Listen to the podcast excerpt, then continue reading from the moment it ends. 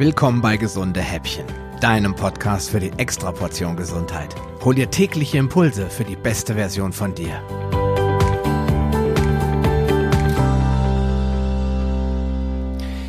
Ja, hallo und herzlich willkommen zur nächsten Podcast-Episode. Und ich hatte dir ja in der vergangenen Folge mal gesagt, dass wir über das Thema Fasten sprechen würden. Und ähm, ich habe mir das jetzt so gedacht, dass wir uns in drei Episoden das Thema Fasten anschauen oder uns vielmehr diesem Thema nähern. Und zwar fangen wir mal ganz vorne an mit dem Thema, warum du nicht ständig essen musst.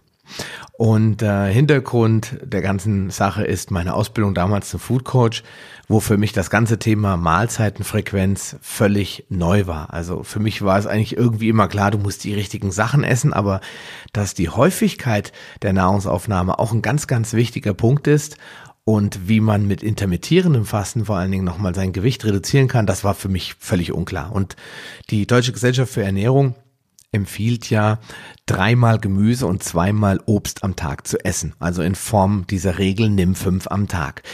Vielleicht ist es auch gar nicht so gedacht, dass du wirklich fünf einzelne Portionen daraus machen sollst, aber viele werden jetzt nicht so viel Gemüse und Obst auf einmal essen wollen, also verteilen sie das über den Tag. Und dieses Zwischendurchessen, dieses Snacken, das hat ja die DGE auch ganz oft empfohlen, um weniger Kalorien aufzunehmen, um den Hunger sofort zu verdrängen, sobald er überhaupt nur auftaucht. Das hat leider dazu geführt, dass viele Menschen das Wort wörtlich genommen haben und ständig am Essen sind. Und jeder Kaffee mit Milch, jeder Apfel, jedes Bier, jedes Stück Kuchen, das sind alles Mahlzeiten. Und sobald die Kohlenhydrate und Eiweiß enthalten, und das tun sie in der Regel immer, muss der Körper Insulin einsetzen, um den Zucker oder die Eiweißmoleküle in die Zellen zu transportieren. Bei Eiweiß ist der Insulinbedarf sehr gering, aber er ist da. Und bei äh, Kohlenhydraten ist er natürlich enorm, je nachdem, wie stark Blutzucker erhöhend dieses ähm, Nahrungsmittel wirkt. Und Insulin, das weiß auch jeder, der meinen Podcast Paleo Lounge schon eine Weile verfolgt, ist ein Speicherhormon. Und es hat einzig und allein die Aufgabe, Glucose in die Zellen zu transportieren. Und wenn es das tut, dann blockiert es automatisch die Fettzellen.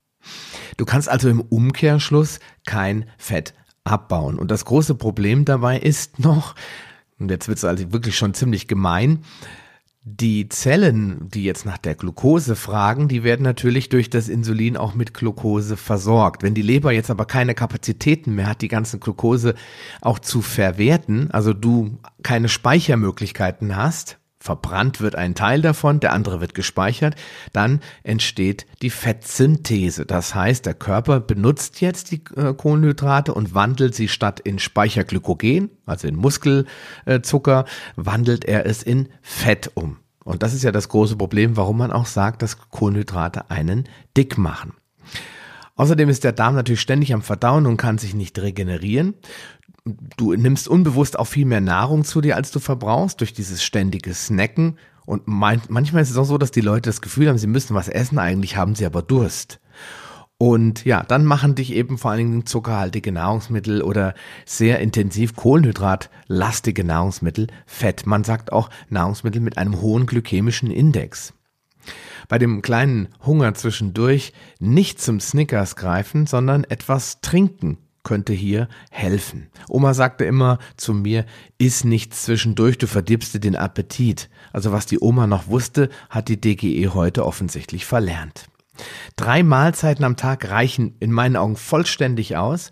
Besser noch zwei Mahlzeiten, das heißt, du isst mittags und abends ordentliche, vernünftige, vitalstoffreiche Mahlzeiten und kein Junkfood und dann kannst du das Frühstück in der Regel ausfallen lassen. Also einfach mal eine Mahlzeit schwänzen, Viele Leute denken, das ist unmöglich, sagen, oh Gott, ich könnte gar nicht leben, wenn ich morgens nicht frühstücken könnte. Ich kenne aber nicht wenige Leute, die genau das regelmäßig tun, inklusive mir, und ähm, die dann sagen, ich weiß nicht, warum mir das Frühstück jemals gefehlt hat. Frühstücken, nein, danke. Ist das vielleicht alles nur eine Erfindung der Frühstücksflockenhersteller? Solche Gerüchte kursieren ja. Was glaubst du?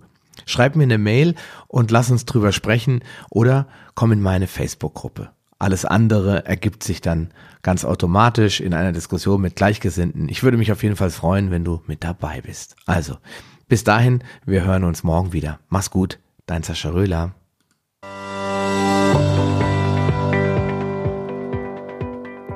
Lust auf mehr? Dann wirf am besten gleich einen Blick in die Show Notes unter palio-lounge.de slash gh. Dort findest du auch alle Episoden auf einen Blick. Oder gehe auf palio-lounge.de slash gh und ergänze die entsprechende Nummer. So findest du zum Beispiel unter palio-lounge.de slash gh20 die Show Notes der Episode 20. Wenn dich der heutige Impuls weitergebracht hat, dann gib mir bitte ein Feedback und schenke mir deine Rezession auf Facebook oder iTunes. Wie das funktioniert, erfährst du in meiner Schritt-für-Schritt-Anleitung unter palio-lounge.de slash podcast-bewerten. Diese Bewertung ist wichtig, damit auch andere Menschen von den gesunden Häppchen probieren können, um ihre Gesundheit auf ein neues Level zu bringen. Ich wünsche dir viel Erfolg auf dem Weg zur besten Version von dir. Bleib gesund und bis bald, dein Sascha Röhler.